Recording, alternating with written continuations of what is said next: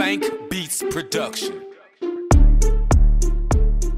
欢迎来到这一期的角落生物，这是我们第四期的节目。然后呢，在我右手边就是一样，我们的老搭档是我的，嗨，我是 Kevin。然后左手边这位是上一期我不在的时候呢，他来到我们节目当中陪伴大家的 Norman，好的，他今天不知道为什么三个人在一起比较害羞。三个那今天我们已经讲到第四期了，所以我们这一期的第四场对战，我们要讲到的是塞维亚对上的是多特蒙德。那因为塞维亚这支足球队相比多特蒙德，其实还是知名度比较嗯，我觉得算是多特蒙德知名度太高了，所以导致塞维亚相比之下可能会比较低。对，所以我们今天一样先讲一下塞维亚好了啦，因为塞维亚还是帮大家简单的介绍一下。那塞维亚的部分，我们就请 Norman 来跟大家讲一下吧。塞维亚，我觉得球队哦，基本上不是知名度低，也不是大家不熟，我觉得只是因为可能其实很多的球员已经在，已经算是相对蛮有名的，只是可能呃到了生涯的中后期，然后来到这个球队，可能大家没有那么熟悉，只是说如果你真的去看他的比赛，其实你可能会有一些意外的收获。那其实，在这个塞维亚在今年的西甲，其实目前是并列第五名哦。那曾经也获得六次的欧洲联赛冠军，更是在二零一七年一月终结了皇马的四十场不败的记录。这大概会是我觉得比他们六次欧洲联赛冠军还要更难能可贵记录，因为大家都知道，一七年的皇马简直是银河战舰嘛，当初的银河战舰啦。现在我们不好说，但是一七年的皇马真的是但是你能想象四十场不败是一个怎么样的记录吗？然后被终结，所以能说明塞维亚其实深藏不露。说明一件事情：皇马四十场不败，靠多少场裁判？塞维亚不怕裁判。是是这样讲的吧？要这样讲，我们也没有办法。但是因为裁判这当然不是球队能控制啊，就他能遇到什么裁判，其实也没有也不好说，是吧？所以其实单就这一场一七年的皇马，你听到一七年皇马，各位只要有看一点足球，都知道一七年皇马简直是神当杀人，佛当杀佛啊，疯狂的时代啊！几乎是他们可以算是最成功的一个一个联联赛的球季啦。等一下，等一下，为什么我们今天讲的不是皇马嘞？对，没有错。所以塞维亚这支球队能在一七年终结皇马四十不败的战绩，就是可以显现这支俱乐部其实它一定是有一定的水准啊，水准，也有一定的实力。非常的屌。其实一定是有一定的水准，不然怎么可以打欧冠？这样说也没错啦，是六次的冠军了嘛，对不对？对，而且在去年的时候，他还以三比二战胜国际米兰之后，得到队史上第六座的欧联杯的冠军。国际米兰呢，也是另外一个强队，他每次对上强队，遇强则强，你知道吗？遇弱则，遇弱有不好吗？我是觉得没有啦。不 好说。累积经验，嗯，累这样积经验。蛮保守的哦。我讲话比较保守一点。我们是以公平、公义、公正的态度去看待这件事情嘛，对不对？对，所以实其实应该这样讲啊，我觉得我们应该谈谈他真正最近的近况。嗯那我刚刚不是讲说他现在并列第五吗？嗯，其实他现在跟皇家社会是没有积分差的，而且他在最近近况，其实原本在我做完这东西的时候，近况是不错的，九连不败，直到昨天的傍晚，对，昨天昨天的清，晨我们一我们一起看的那一场球嘛，那一场令人难过的一场球。不能说难过啦，就是对于他们来说，当然是当然是输掉了，对他们来说当然很难过。但是你说比赛内容，其实我是没有觉得到，不得不说啦，在做这期之前，我要是看那场比赛，我一定百分之百支持马竞。对，没有错，那是因为我做这场比赛之后，我就心中萌起一个心一个想法，塞维亚应该有点机会。对，而且如果你仔细看昨天的一场比赛，马竞对上塞维亚这场比赛，其实马竞的进球很多还是靠他们球员的个人能力在得分。确实，所以其实你说塞维亚最大的问题，你说可能他们球星，你真的要说是他们球员的个人能力不行吗？其实不是，其实是马竞真的是个人水准太好，更何况马竞现在是西甲第一嘛。其实 讲到这样，你就会发现一件事情是塞维亚常常跟一些很很知名的强队都有一些很很经典的战役，然后很经典的一些对决。那为什么我会觉得做这次做完这些的一些啊，不管是功课或是做完一些对这个球队了解之后，特别的喜欢这个球队呢？因为我自己个人啊，大家有没有玩过那个 FIFA 的一些电电玩？有啊，我们身为一个足球人，对不对？一定要玩一下。难说你搞不好都被踢输，踢到不想玩。没有啊，但我因为我个人打的时候，我是很喜欢打那种传中，然后一些传导的，我很不喜欢一直打反击快攻的。那我就觉得反击快攻我不会打，所以一天到晚越位。我觉得传中看起来很帅，你不觉得很帅吗？而且其实如果你是打快攻反击的话，其实快攻反击真的是一个很无聊的战术。我不是歧视各位快攻反击的球队，但是我是说在游戏里面你去玩快攻反击，就是你只要有，就好像是你这一这一个队只需要有一个球员就好。我懂你在说什么，就像二零一八年那个韩国踢德国那个嘛，是吧？不要把不要借人家伤害，是吧？哦，好吧，是我们不要互相伤害，其实，哦好吧。啊，那我因为其实里面有一个应该算是相对有名的球员是那个 Ivan Redick，是他是以前在呃巴塞隆纳，那他在巴塞隆纳之前其实他就在塞维亚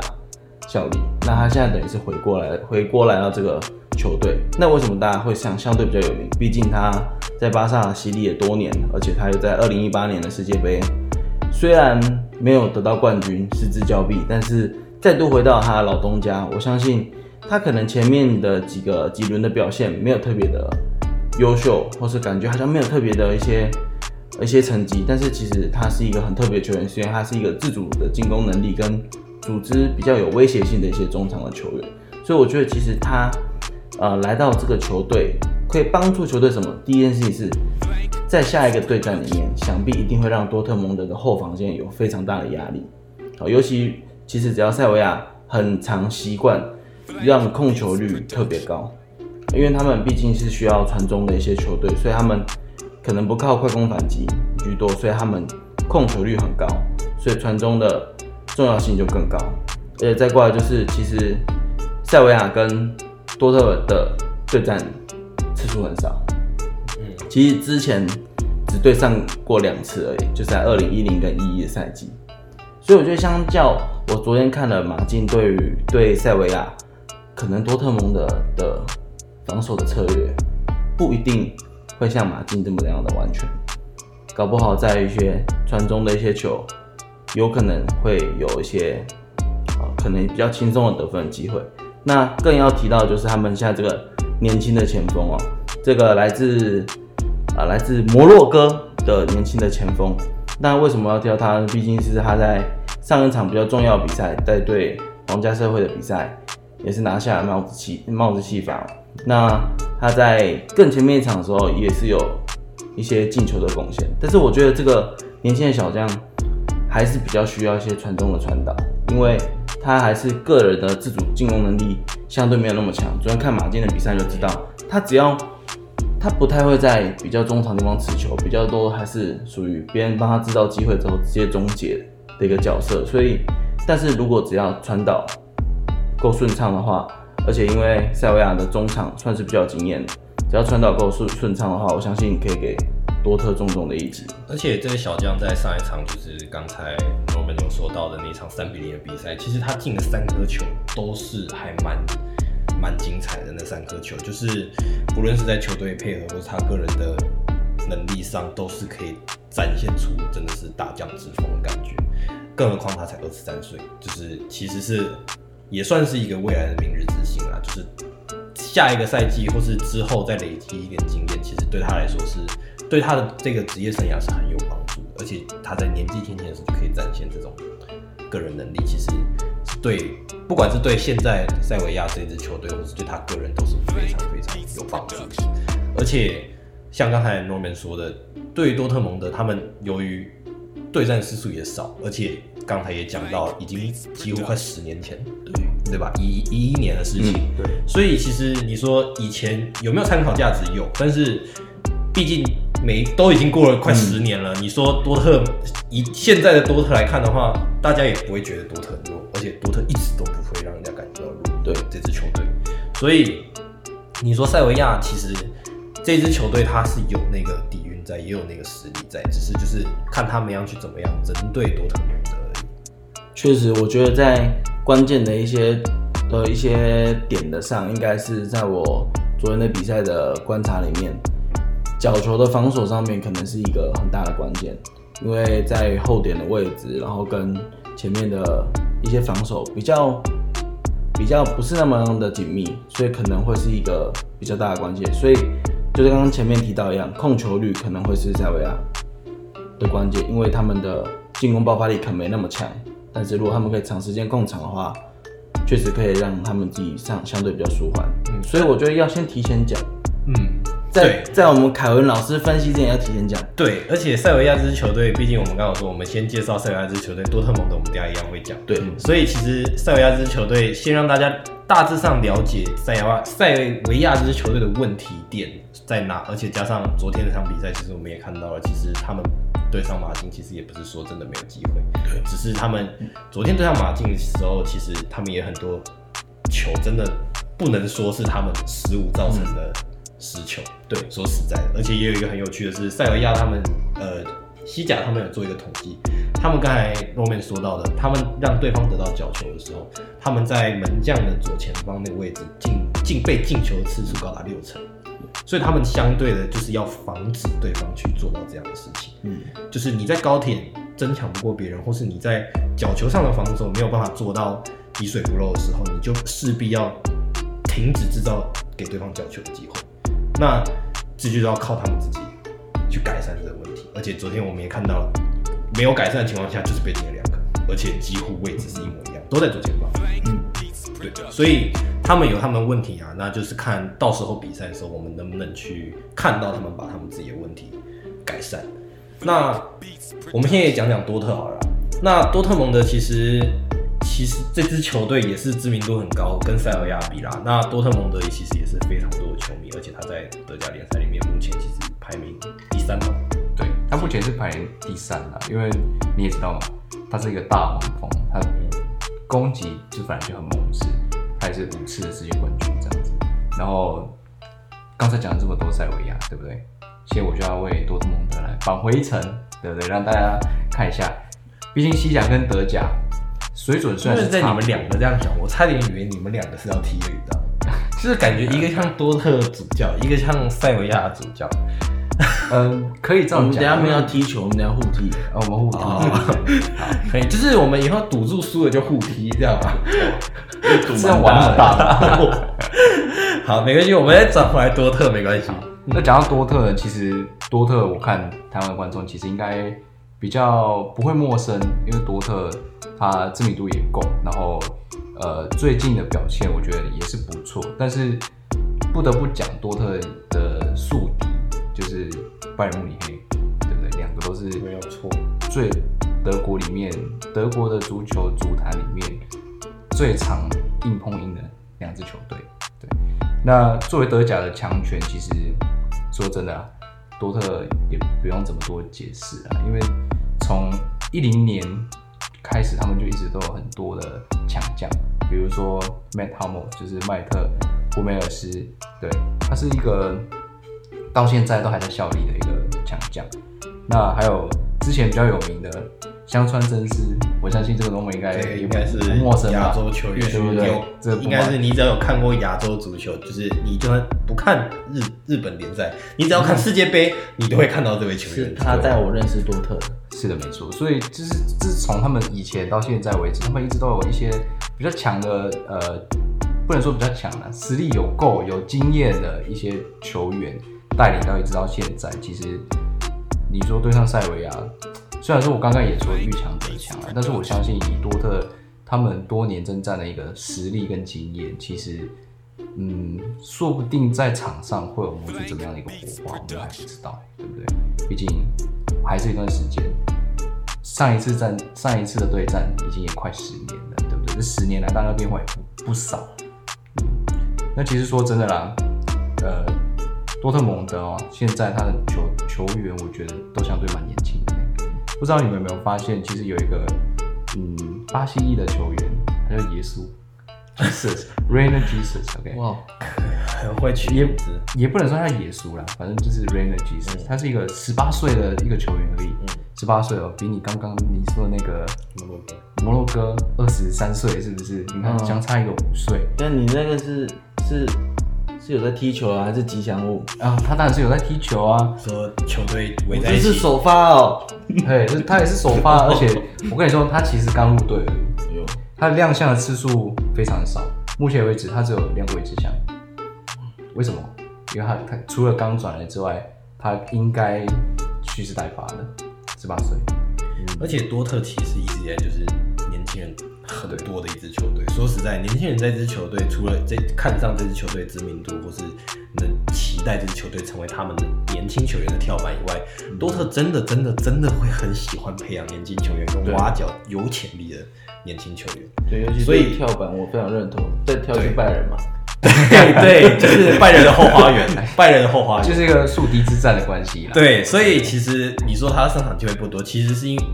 换个方法讲，可能是多特蒙德他其实能用的人很多了，对对他的变化性够高，所以不能说他没有上场的机会。就像刚才 Kevin 有讲到的，其实他随时都是蓄势待发的，对只是有需要的时候他就是一个集战力。所以我会觉得说，呃，以年轻年轻球员的角度来看，其实他们可以学习到很多。毕竟对上这种很强的球队，让他们学到的经验一定是更多，对不对？那除了这个巴西裔的这个 Rainer Jesus 以外，他还有另外一个，哦、这个不得不说，这个是从英超来的，对，不知道你们有没有听过，他叫做贝林汉。没有，没有啊 好，OK，你的英超情节我们没有。不好意思，我的英超情节，所以我这个一定要讲。他是伯明翰城来的，这个贝林汉，为什么我会觉得他很屌呢？因为他目前是英英格兰国家队十七岁的中场。对，为什么我特别关注他呢？因为他七岁的时候他就已经加入了伯明翰的青年队。七岁哦，正常来说是要八岁，所以他是破格了，七岁就加入就。是一种天才的感觉。对，他是一个天才。干嘛？七岁，七岁，嗯，七岁我们在我们干嘛？小小小二是吗？小二他在踢伯明翰，一直效力伯明翰到一九年，你看长达十年。对，那除了效力久以外，更扯的要来了，他十四岁的时候就踢 U 十八，他是最年轻上场 U 十八的伯明翰球员。你能想象吗？可以，就是套用到我前面，看多特这支球队真的是，其实我觉得多特有一个情节，就是他好像看不太起二十岁以上的球员的感觉，你有发现吗？就是他这个照多特的这个阵容摆开啊，他的平均阵容只要高过于二十岁一点，我觉得他们老板就是很不开心，其实不能这样讲，应该说感觉都不是很好。喜欢去发掘、去找新星，对他们喜欢，因为跟你们说的一样嘛，跳板，跳板永远就是要找那种跳得起来的人，并不是随便去找，对不对？所以他们找的年轻人都是一定以往比赛的表现非常不错。然后讲回来，这个人为什么会觉得说他表现不错呢？十四岁参加 U 十八球队嘛，对不对？十五岁就升级了，十五岁就 U 二三了，十五岁就踢成人成人组，成人组最年轻的球员，而且也是最年轻进球的球员。他上场第一场他就进球了，处子赛进处子球，有没有不？给人家玩？就是一个天才的概念。所以他已经打破是球队史上是最年轻上阵跟最年轻进球的这个球员。所以虽然大家都一直开玩笑说是踏板，但是我相信，当他们要跳跃到另外一个地方的时候，他们必须也在这个地方发光发亮，发挥好他们的实力，对不对？至少先把塞维亚踢赢了再说吧，对不对？就是不要没有不用说针对塞维亚啦，就是其实你至少要在不管是在联赛或是大赛上，你说只要你今天有表现的机会，每个球员不管是年不要说是年轻球员，或是比较现在比较年纪比较像正值青春年华这些球员们，只要能在大赛上他们有表现机会，其实大家都想要争取这个荣耀嘛。所以其实对他们来说，年轻球员一定是更想要证明自己的能力。更何况他还这么年轻。今天如果他能在年纪轻轻的时候就得到这个非凡的表现，我跟你说，对这以后一定是一路顺遂，对不对？希望啦，我们都希望就是每个球员都有一路顺遂的，因为毕竟说真的，我觉得对于呃足球生涯来说，年龄其实不长，很少会看到真的像 C 罗一样，三十五岁还在踢踢这种重要的位置，因为除了守门员以外，其他的角色都非常吃体力，对不对？所以人消耗到一个年龄的时候，毕竟会有极限啊。所以培养一个非常年轻的球员，他是有他的好，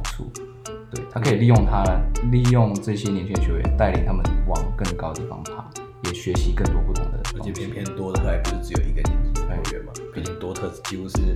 几乎都是年轻的啦。整队都是了，几乎是整队都是的情况下，的确没错，所以也没有，也也只能说他们真的是有眼光啦，是一支就是你这样想，其实他们球队老板是一个很有眼光的嗯，角色，因为你说今天他们很会挑人或者什么之类，今天他是一个天才这样的，你一定也是要有人赏识到他，把他签下来。那为什么很多年轻球员都愿意来到多特蒙德，或是他们球队都可以刚好找到这种年轻人？其实多特也很多年轻人在上场之前根本也没有人认识他们，也是到了德甲，也是到了多特蒙德之后，哎、开始渐渐的提出一些被看到一些他们的表现了。嗯啊，讲刚刚就有讲到，就是很少像 C 罗嘛。讲到这个多特蒙德，还有一个隐藏猛将哦，隐藏隐藏猛将多隐？藏的那一种，多隐藏呢？外还传、哦、没牵起来，不是，他已经牵起来了。外传哦这个人他是有机会可以超越 C 罗的一个球员，他叫做厄林哈伦。为什么会这样讲呢？虽然他在多特蒙德出场的呃场数没有太多，进球也不太多，可是以呃媒体跟足球人给他的一个评价，他是非常适合跟 C 罗一样爆发猛攻。对，那为什么会说他可以代替 C 罗呢？你不想知道？代替 C 罗，我觉得这个话说的蛮重的、不能说代替，外媒是说超越，我只是保守哇说代替，对不对？因为其实他跟 C 罗可能呃，除了体格以外，他引起我一点就是他很年轻，吓死我！我以为说他更帅，他更帅吗？我觉得啦，其实都差不多帅啦，因为当你踢出一番成绩的时候，我觉得不管你长怎样都是帅的，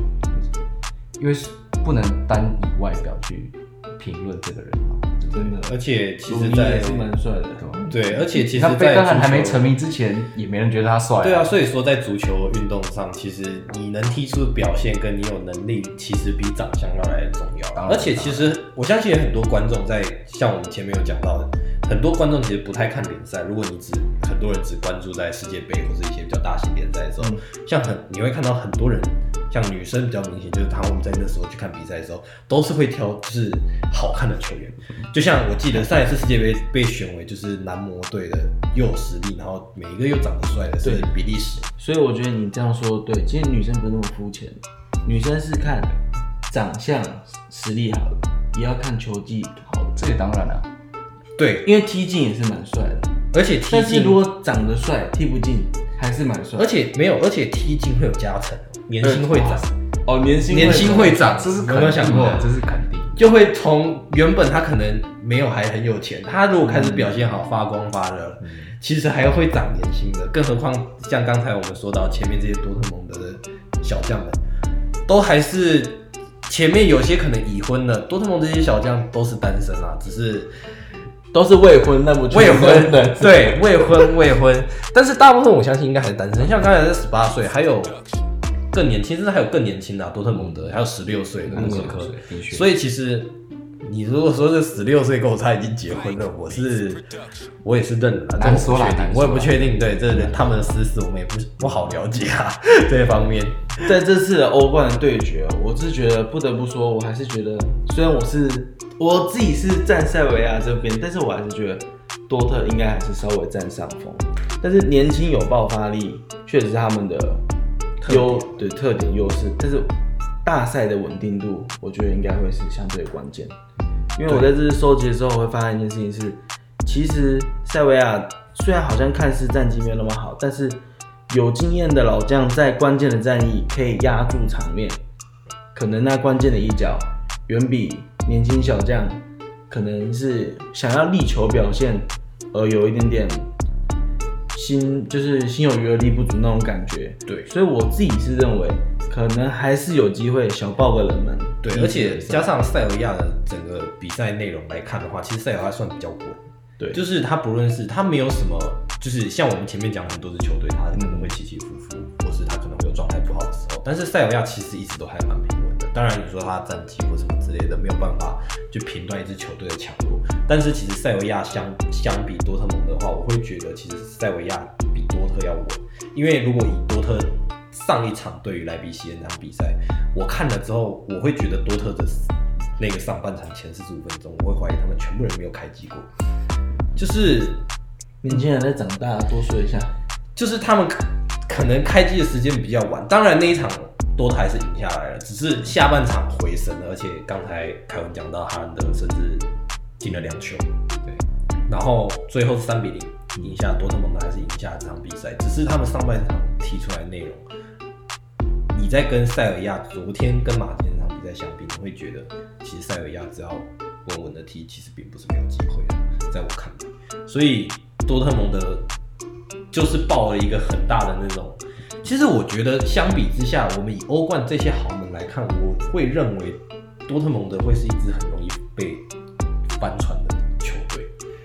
以现在以现在来看，讲到翻船，我们节目最精彩的部分又来了。今天我们三个人，我会我是会觉得，其实多特蒙德很容易翻不然我。们来读一个不同的好了。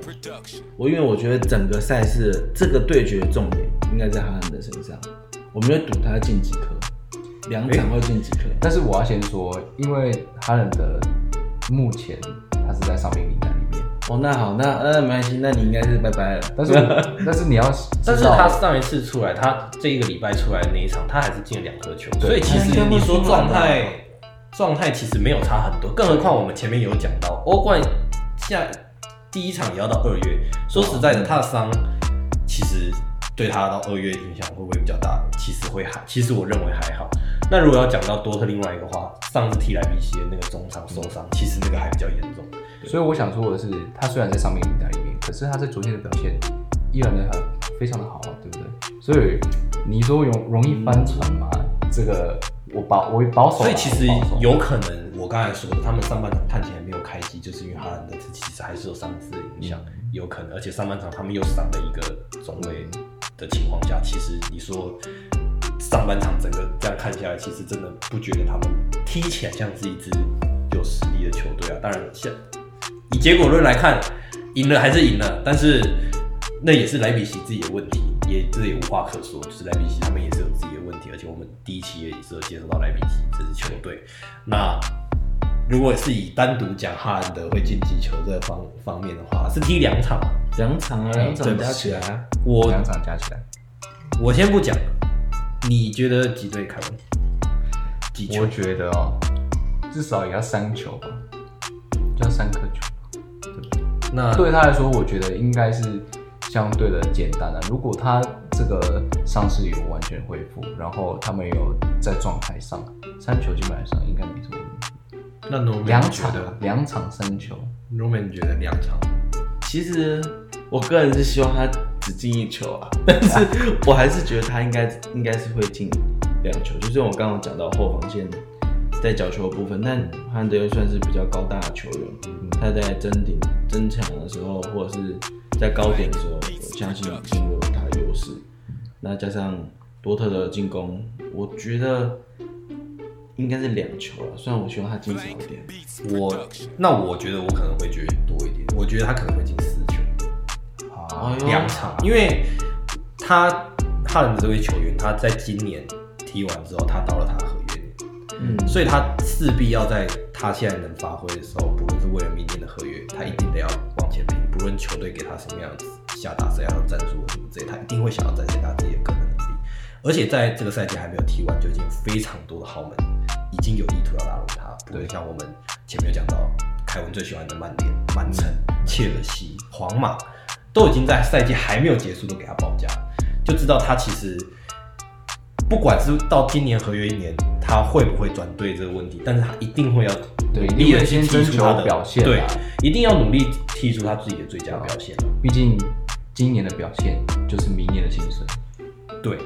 所以其实你说他的表现一定要好的原因是，我觉得拼的这种冲劲，我会认为其实他进球加上他的进攻的能力，其实以那个伤势来讲，我个人看来其实没有什么太大的问题，所以我觉得四球，我觉得。就我自己来看啊，我会比较，我会比较乐观。不 OK，我个人是比较乐观了，是因为我我可能我太乐观，有可能是我太乐观。确实是啊，我觉得四球是不是没有可能？其实我觉得这场比赛或者是他的得分，其实很多东西超之于他自己的状态，嗯，而不是对方的防守这些。因为其实他就是很经典的、很典型的瑞典球员啊，嗯，绝对是非常的高大。对，拜仁那其实我觉得他长得也很瑞典，很我不确定你们有没有这样觉得。就是我看他脸，我就觉得他跟瑞典这个国家就是很有，瑞典，到底是一个什么的意思？就是我不确定你有没有这样感觉，就是我不知道为什么长得瑞典吧？伊布不太像，不太瑞典。哦哦，讲到伊布，不好意思插个条，讲到伊布，昨天还有看到一个新闻说，伊布说他想要回那个瑞典国家队，这是一个题外话，但是不确定国家队会不会愿意要 他了。但是他有说他愿意回回去瑞典国家队为为国家队效劳。反正我我是觉得他的脸是有有跟他的故乡连接起来的感觉。有啊有有有，看到他有种很北欧的情怀。对，而且网上也很常常有人笑他说，他虽然是很年轻的一位球员，但是说他老起来放，就是成熟脸啊，我称他为成熟脸，就跟我一样，成熟脸好不好？长得比较着急一点，对，就是老起来放对，很多人都说他老起来放啊，真是不用太不用太担心，他可能老了就是长这样这样，不要有太大的走中，应该就是老的时候还是会长现在这个样子。但是我相信啊，如果他今年表现的好，他明年会更帅。我不知道为什么每一个球星他成名之前，或者是表现很好之前，他都没有特别突出的表呃样貌，直到他有一天真的是成名了，他就开始变帅。凯文老师在在先催眠自己，欺骗别人之前要先欺骗自己。这是最高的骗术啊！对他就是，其实我觉得他讲的就是有一个 buff 的感觉，有就是有有一种一种自信增加了。对对对对对，但是其实你说他现在这样子，我觉得他现在自信心也很够了。拜托，他好歹也算是真的在德甲也是对吧？混而且他也有说，现在就是抢手货、啊，对，除了莱万以外，他在德甲也算是呼风唤雨的人。基本上是，既然还没有讲完啊，我们这样读完，你要怎么惩罚？惩罚就让各位决定啊，就是之后我们惩罚，如果各位有任何惩罚的话，可以再来信来群跟我们讲，然后如果没有的话，我们自己也会在在最后一公布期的时候也会公布再跟大家公布。我们可以公布让凯凯文老师展现一下他的自信。哦真的是这样子的。那说不定我不会输啊！难说啦，我跟你说，我是最保守的，一个二一个四，我在中间，对，比较危险。对不对？其实我们两个应该什么中，庸之道，真的是我们两个应该是比较危险。你这儒家思想。结果其实有可能他只进一颗，就跟你刚才想的，对啊，对不对？球是圆的，说什么都不对对啊啦，，球是圆的。是不是？就是他进一颗也不代表多特会输，嗯，有可能多特突然间其他人突飞猛进，是不是？那我们就来拭目以待他们接下来的表现怎么样啊？好，那我们今天节目就一样到这边，然后我们下一次还会有下一场，我们接下来下一场我们在下一期的节目中再跟大家分享。那我们今天节目就到这边，谢谢各位，收听。记得要追踪我们的 Instagram 角落生物，好，谢谢大家，我们下期再见，拜拜。